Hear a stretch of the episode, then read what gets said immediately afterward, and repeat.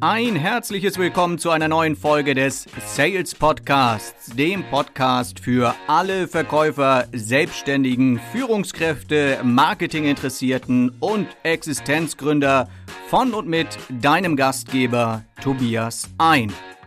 Ja, und herzlich willkommen zu einer neuen Folge.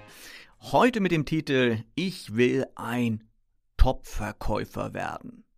Ja, und vielleicht so ein kleiner Untertitel noch was wird denn heute von Verkäufern, von Top-Verkäufern eigentlich erwartet? Was kann man erwarten? Also, was erwartet der Kunde? Was erwartet der Markt? Also, was muss ich heute tun im digitalen Zeitalter oder wie auch immer du das nennen magst? Was muss ich heute tun, um meine Kunden überzeugen zu können? Oder was wird morgen wichtig sein, um meine Kunden immer noch überzeugen zu können? Und manchmal wird mir so die Frage gestellt, als Sales Coach, als Verkaufstrainer, Tobias, sag mal, hat sich in den letzten Jahren da irgendetwas geändert? Naja, man könnte da äh, einige Dinge anführen. Und das ist nicht nur die Digitalisierung, sondern das Kundenverhalten an sich hat sich natürlich schon geändert.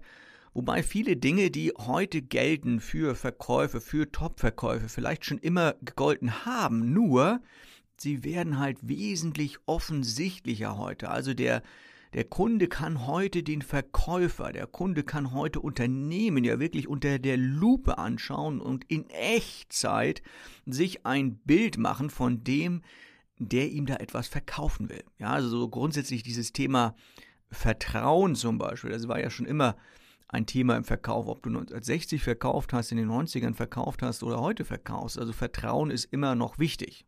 Also selbst im digitalen Zeitalter. Also es zeigen ja so Dinge wie, wenn du dir Amazon zum Beispiel anschaust oder auch andere äh, Online-Shops, dann siehst du Kundenrezensionen, dann siehst du Bewertungen, dann siehst du ganz viele Beispiele, ganz viel Text, äh, Produktvideos und so weiter. Warum? Weil der Kunde sich, bevor er kauft, ein Bild machen möchte und er möchte vertrauen. Er möchte dir vertrauen als Verkäufer und deswegen ist selbst im digitalen Zeitalter dieses Thema ganz wichtig und vielleicht sogar noch viel wichtiger. Ja, weil es ja so viele Anbieter auch mittlerweile gibt. Also egal in welchem Markt du unterwegs bist, egal was du verkaufst oder welche Dienstleistung du anbietest, es gibt massig davon. Also du kannst dich heute kaum noch hinstellen und sagen, also ich hab, bin der Einzige übrigens. Ich habe Potenzial, nicht Potenzial, ich habe ein, ähm, äh, wie sagt man, ein, ein, ein, ähm, äh, mir fällt das Wort nicht ein.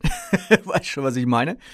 Ich habe ein Monopol, jetzt fällt es mir ein. Ich habe ein Monopol auf das Produkt, was ich hier habe oder Dienstleistung. So ist es ja meistens nicht, sondern das, was du anbietest, bietet wahrscheinlich noch jemand anders an und vielleicht nicht nur jemand, sondern ganz viele. Also, was ist es heute, was den Unterschied macht? Was ist es heute, was ein Top-Verkäufer können muss?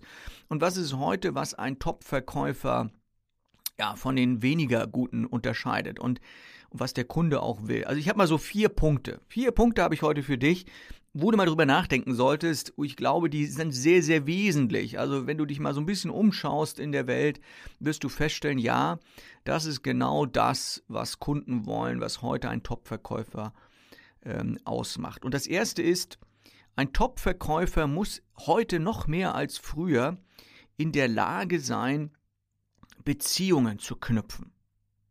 Ich wiederhole es nochmal, ein Top-Verkäufer muss in der Lage sein, Beziehungen zu knüpfen. Ganz erstaunlich, ne? Also gerade im digitalen Zeitalter muss heute der Verkäufer in der Lage sein, Beziehungen zu verknüpfen. Menschen kaufen von Menschen, trotz Internet. Ja? Verkaufen ist und bleibt Vertrauen. Und je weniger man dein Produkt anfassen kann, also wenn du zum Beispiel eine Dienstleistung hast, desto schwerer ist es für den Kunden, sich das vorzustellen, dass du ihm wirklich genau das nachher, was du versprichst, auch, dass er das bekommt. Und äh, deswegen, also zum Beispiel bei mir ist es ja auch so, als Trainer weiß ich, dass wenn Firmen mich buchen, kann ich mir vorstellen, dass es für die schon schwer ist, ja, im Vorfeld zu sagen, gerade wenn sie mich noch nicht kennen und vielleicht auch noch nichts über mich gehört haben, dass sie sagen so, hm, kann man dem vertrauen? Ist das, was der da so sagt, im, in dem Gespräch, ja, das sind ja manchmal so wie Vorstellungsgespräche, die man so als Trainer hat in so ein Unternehmen, wenn man da neu reinkommt. Und dann fragen sich die Unternehmen, kann man dem vertrauen? Wird er das, was er uns da verspricht, ja, unsere Mannschaft nach vorne zu bringen in irgendeinem Bereich zu schulen, wird er das halten können. Und letztendlich ist es eine Black Box. So, das heißt, wie überzeuge ich denn heute Menschen?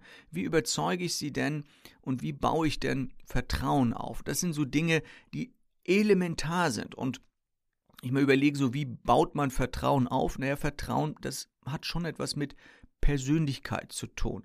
Also Vertrauen baust du, ich gebe dir mal ein Beispiel, Vertrauen baust du nicht auf durch Übertreibung.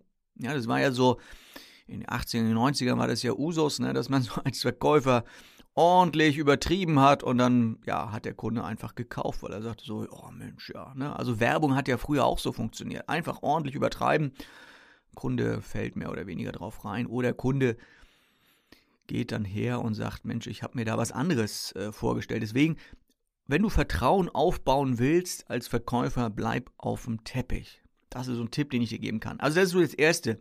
Verkäufer müssen in der Lage sein, Beziehungen aufzubauen. Das Zweite, Verkäufer müssen heute in der Lage sein, dem Kunden zu helfen, hör zu, dem Kunden zu helfen, Entscheidungen zu treffen.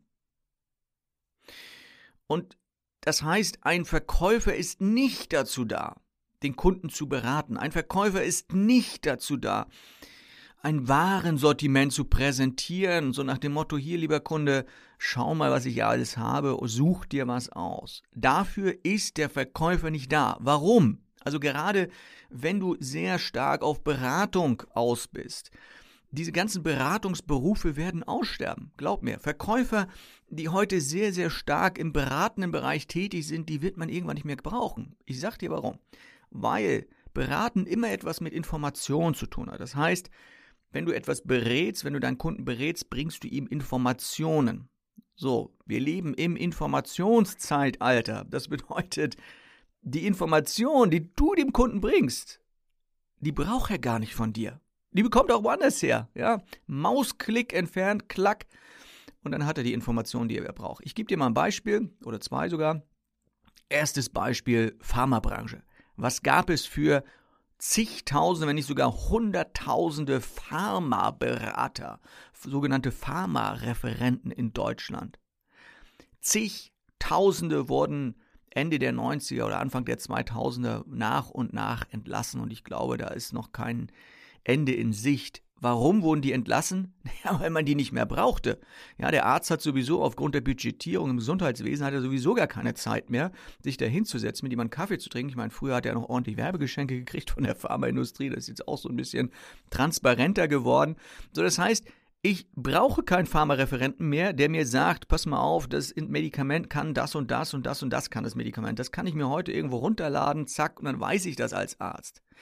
So, das heißt, da brauche ich zum Beispiel gar keinen Berater mehr. Zweites Beispiel. Banken, Versicherung. Ja, früher hatten die das, das Wissensmonopol sozusagen. Wenn ich irgendwas wissen wollte über irgendwelche Anlageformen, über irgendwelche Bankprodukte, über irgendwelche Versicherungsprodukte, dann musste ich einen Versicherungsvertreter oder einen Bankberater fragen. Das brauche ich heute nicht mehr. Das kann ich heute alles im Internet. Klick, klick, klick, stelle ich mir mein Depot zusammen, klick, klick, klick, habe ich eine Versicherung. Ich brauche keinen Berater mehr für die Information. So die Frage ist, wofür brauche ich einen dann Verkäufer?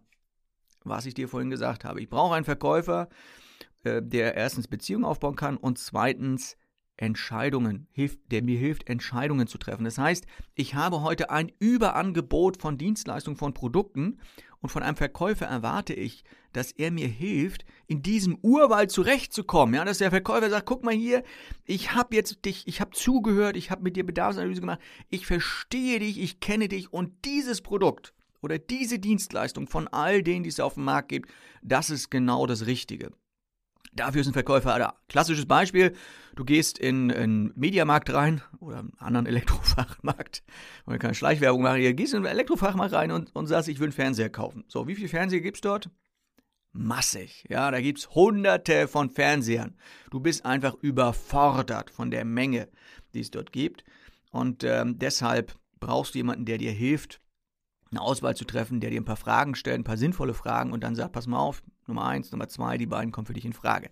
Das ist es, was du heute von Verkäufern erwartest. Gibt es übrigens auch einen schönen Test von einer Professorin China Iyengar heißt die, in der Columbia Business School ist sie tätig und die hat einen, den berühmten Marmeladentest gemacht. Ganz spannender Test.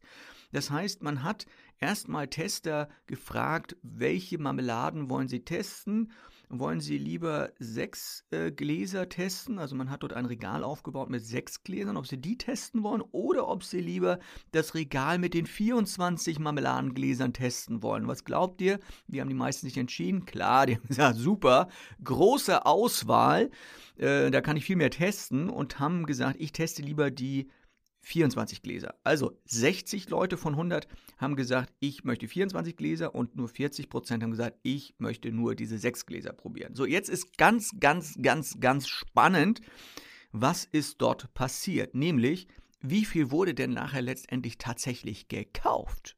Ja, und das ist die spannende Erkenntnis. Bei den 24 Gläsern, wo also die Mehrheit getestet hat, war nur 3% ja, man beachte, drei, keine Null hinten dran, drei Prozent der Tester haben nachher letztendlich gekauft. Nämlich ganze vier von 60 haben bei dem Regal mit den 24 Gläsern gekauft. Spannend, bei dem Regal mit den sechs Gläsern, wo die Auswahl also wesentlich geringer war, haben ganze, jetzt müssen wir nachgucken, 12 Prozent gekauft.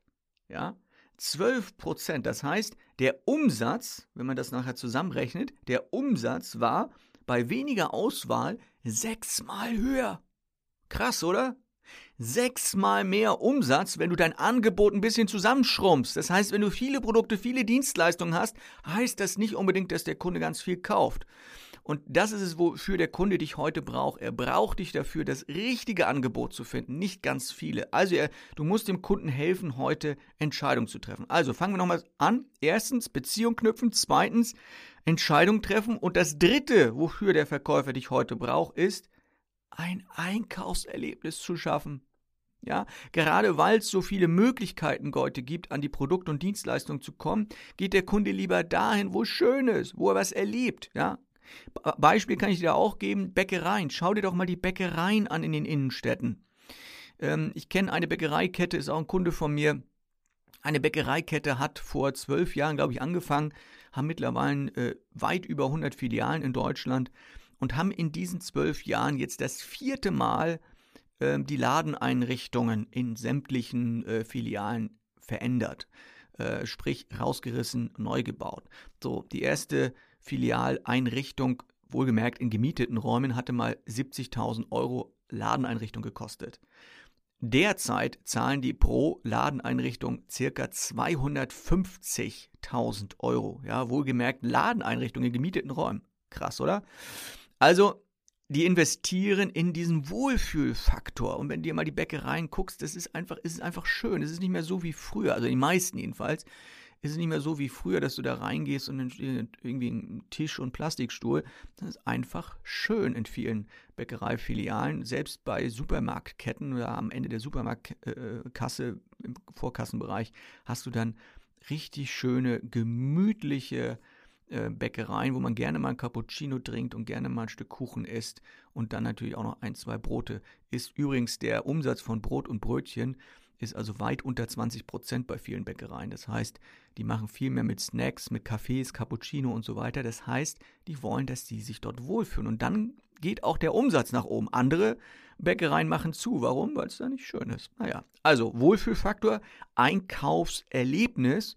Und die Frage ist, was erlebt denn dein Kunde, wenn er bei dir kauft oder mit dir Geschäfte macht? Na, es muss ein schönes Erlebnis sein. Und ähm, ja, das, das sieht man in vielen Branchen, in vielen Bereichen. Ich habe letztens gelesen, Aldi baut ja überall um. Und dann stand so an der Baustelle so ein schönes Schild. Äh, wir bauen für sie um für ein besseres, jetzt kommt's, Einkaufserlebnis. Ja, Einkaufserlebnis. Das ist es, was Kunden heute wollen. Also Kunden wollen, dass du Beziehungen aufbaust, Kunden wollen, dass du hilfst, ihnen Entscheidungen zu treffen und Kunden wollen Einkaufserlebnisse haben. Und wenn es um das Thema geht, wie werde ich heute ein Topverkäufer oder wie bin ich heute ein Topverkäufer, wie überzeuge ich Kunden, naja, dann ist eine Sache ganz wichtig, nämlich der Topverkäufer von heute ist bereit, mehr noch als früher, ist er bereit, an sich zu arbeiten. Und zwar ständig, weil die Veränderungen, die wir heute in den Märkten haben, die Veränderungen, die wir heute im Kundenverhalten haben, die Veränderungen, die wir heute in Verkaufsgesprächen haben, die gehen so schnell voran, dass es einfach nicht reicht zu sagen, nee, ich habe 1980 mal ein Buch gelesen über Verkaufen oder ich habe mal 1990 ein Seminar besucht über Verkaufen. Das wird nicht reichen, weil die Veränderungen so schnell vorangehen, musst du ständig an dir arbeiten. Das heißt, du musst ja auch nicht nur fit werden, sondern willst ja auch fit bleiben als Verkäufer und das nennt man, das Ganze nennt man dann Training. Naja, du wirst dich nicht wundern, dass ich jetzt natürlich sage, so als Verkaufstrainer, mach mal ein Verkaufstraining, ja, oder lies mal ein Buch oder was auch immer, ähm, einfach werd tätig, mach etwas und ähm, ich wollte dann auch mal natürlich den, den Moment auch mal nutzen, eine Sache mal klarzustellen. Wir denken ganz häufig beim Verkaufstraining oder viele denken, dass die Verkaufstrainings machen, sogar solche, die Trainings anbieten, ja, also viele Trainerkollegen. Ich glaube sogar über 80 Prozent der Trainerkollegen glauben, genauso wie die Verkäufer, es geht beim Training um Wissen. Um Wissensvermittlung. Übrigens auch ganz stark, wer das denkt, sind die Personalabteilungen dieser Welt. Ja? Mit Personalern, mit denen ich zu tun habe, wenn ich mit denen ins Gespräch komme, die wollen ganz oft Inhalte, die wollen ganz oft, wollen die ähm, wollen die, wollen die Informationen haben, die wollen noch eine Idee, noch ein neues Modell, wie man besser verkauft, noch einen neuen Verkaufstrick, eine Gesprächsführungsidee und so weiter. Das ist ja auch alles ganz gut und richtig, aber ich glaube nicht, dass wir zu wenig Verkaufswissen haben. Denn das sehe ich ja ganz regelmäßig, wenn ich in Firmen reinkomme und dann Training mit denen habe, was sagen ganz viele, ja, habe ich schon mal gehört. Wobei ich mir dann denke, okay, gehört hat er schon mal, hat er es denn schon gemacht? Und da scheiden sich die Geister. Nämlich eine Sache, und das ist eine Erkenntnis, die mir immer wieder bewusst wird, ist, es geht nicht um Wissen. Als Verkäufer musst du nichts wissen. Du musst etwas können. Und das ist ein ganz großer Unterschied. Ich wiederhole nochmal, als Verkäufer musst du nicht so viel wissen. Wissen ist auch wichtig, ja. Aber es geht um das Können. Und dieses Können hat etwas damit zu tun, dass du etwas immer wieder wiederholst. Ja, etwas zu wissen reicht nicht. Ja, wenn du eine Einwandbehandlungstechnik, eine, eine Preisverhandlungstechnik oder sowas kennst, es reicht nicht, wenn du es weißt. Du musst es können. Es muss in Fleisch und Blut übergehen.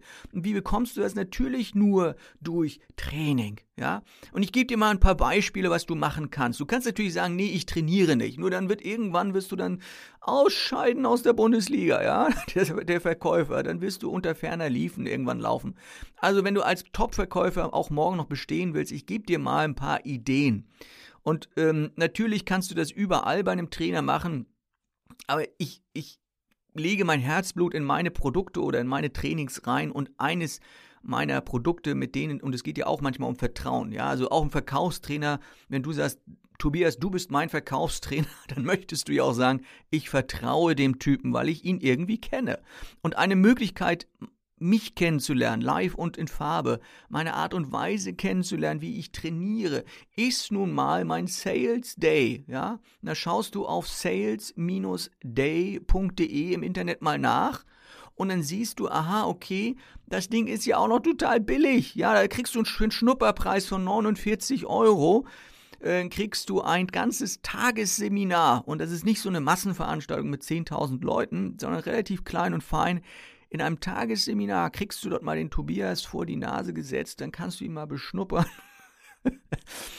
äh, beschnuppern im Sinne von natürlich, klar, wie arbeitet denn der, was hat denn der für Ideen, was ist denn, ist denn seine Herangehensweise? Und was bewirkt denn der überhaupt an so einem Tag? Und kann ich mir vorstellen, da vielleicht noch tiefer zu gehen? Und dann wirst du auf diesem Sales Day dann feststellen, ja, hoffentlich wirst du es feststellen, ja, es lohnt sich mit dem Tobias zusammenzuarbeiten, weil du mich ja dann kennst, ne? so, und dann sagst du, Mensch, äh, ich, ich will weitermachen. Und dann gibt es ein Premium, ein Premium-Training natürlich. Also wenn du mal richtig intensiv, weil es reicht ja nicht ein Tag mal eben. Ein Tag mal eben, das ist, das ist so wie eine kleine kurze Aufwärm-Trainingsrunde beim Fußball. Das heißt, du musst ja dranbleiben. Und die intensivste, und jetzt kommt's, halte ich fest. Ich habe ja etwas ganz, ganz Neues.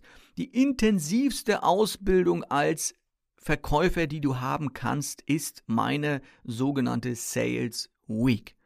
Das heißt, die Sales Week, die heißt ja mit Absicht so, eine ganze Woche. Das heißt, sieben Tage arbeiten wir an deiner Verkäuferpersönlichkeit und dann wirst du am Ende ein Zertifikat bekommen. Nämlich, du bist ein zertifizierter Sales Professional. Ja? So, und Informationen dazu findest du auch im Internet. www.sales-week.de. Da schaust du mal nach. Gibt übrigens ein ganz tolles Wellness-Hotel, wo wir das machen. Soll ja auch echt schön sein. Und da wirklich in einer ganz, ganz kleinen Gruppe arbeiten wir dort eine Woche lang an deiner persönlichen ja, an deiner Verkäuferpersönlichkeit und danach bist du Verkäufer. Dann kannst du etwas. Dann weißt du nicht etwas, dann kannst du etwas. Und wenn du sagst, so, naja, so ein Sales Week ist ja ganz viel und so weiter, Egal, dann gibt es noch etwas, was du machen kannst. Zwei Sachen kann ich dir da noch an empfehlen. Einmal Coaching, sehr beliebt, ja, machen wir über sowas ähnliches wie Skype. Das wird dann aufgezeichnet, kriegst die Aufzeichnung danach noch, kriegst von mir Unterlagen dazu auch. Und dann kannst du mal so eine Stunde Coaching per Webcam mit mir machen. Ganz feine Sache. Machen wirklich ganz viele. Jetzt letztens, letzte Woche hatte ich sogar einen Anwalt gehabt, der irgendwie für Insolvenzrecht unterwegs ist, der macht Akquise bei Richtern. Also du wirst profitieren, vor allem sehr, sehr, sehr persönlich, wenn du mit mir ein Coaching per Internet machst, äh, weil es kostet kein Fahrtgeld, kein gar nichts und deswegen kann ich es natürlich auch recht günstig anbieten. Da guckst du mal unter sales-coach.de, da findest du meine Kontaktdaten und dann wirst du auch mal eine Information von mir per Mail bekommen können, wenn dich das interessiert, wie sowas abläuft. Da kannst du eine Stunde buchen, da kannst du ein ganzes Kontingent buchen. Das kannst du mit mir machen. Da kannst du auch mal schnuppern. Für wenig Geld kannst du sagen, Mensch, so eine Stunde oder fünf Stunden oder zehn Stunden leiste ich mir mal den Tobias und der kann dann wirklich direkt an meinem Business mir helfen, voranzukommen, an meinem Verkaufsgespräch, an meinem Telefongespräch oder was auch immer. Ja? Und noch eine Möglichkeit gibt es natürlich den Sales Online Kurs. Ja, 40 Lektionen, da brauchst du ein ganzes Jahr, um das durchzuarbeiten. 40 Videolektionen mit Unterlagen, die du runterladen kannst, PDFs und so weiter. Ganz intensiver Kurs für kleines, kleines Geld, ja, unter sales-onlinekurs.de. So, jetzt habe ich dir mal, jetzt habe ich dir mal so ein paar Sachen gezeigt. Du musst dich nur noch entscheiden. Du musst dich nur noch entscheiden und sagen, ja, ich möchte arbeiten an meiner Verkäuferpersönlichkeit. Ich höre nicht einfach nur einen Podcast oder gehe mal zu einem Tagesseminar. Ich möchte wirklich daran arbeiten, um auch morgen noch Top-Verkäufer zu sein. Denn glaub mir, die Veränderungen kommen immer schneller und du musst einfach Schritt halten. Und das sage ich nicht nur, weil ich als Trainer das natürlich als Geschäftsmodell habe, sondern das sage ich, weil es so ist. Was meinst du denn, wie viel, Be wie viel Weiterbildung ich ständig besuche, ähm, wie stark ich an mir arbeiten muss, wie viel ich lesen muss, wie viel, also das hört ja nie auf. Du bist ja nie fertig als Verkäufer, musst ja immer an dir arbeiten. Also, du bist nie fertig, ist ein gutes Stichwort, denn wir sind jetzt mal für heute fertig mit der Folge des Podcasts. Wie werde ich ein Top-Verkäufer? Und ich möchte die vier Punkte nochmal wiederholen. Beziehungen aufbauen musst du in der Lage sein bei deinen Kunden heute. Du musst ihnen helfen, Entscheidungen zu treffen. Und drittens, du musst Einkaufserlebnisse schaffen. Und viertens, du musst in der Lage sein, an dir zu arbeiten und dich ständig anzupassen. In diesem Sinne sage ich dir herzlichen Dank, dass du diesen Podcast zugehört hast. Empfehle ihn gerne weiter. Und ich freue mich, wenn wir uns demnächst live und in Farbe mal sehen. Tschüss, mach's gut, dein Tobias.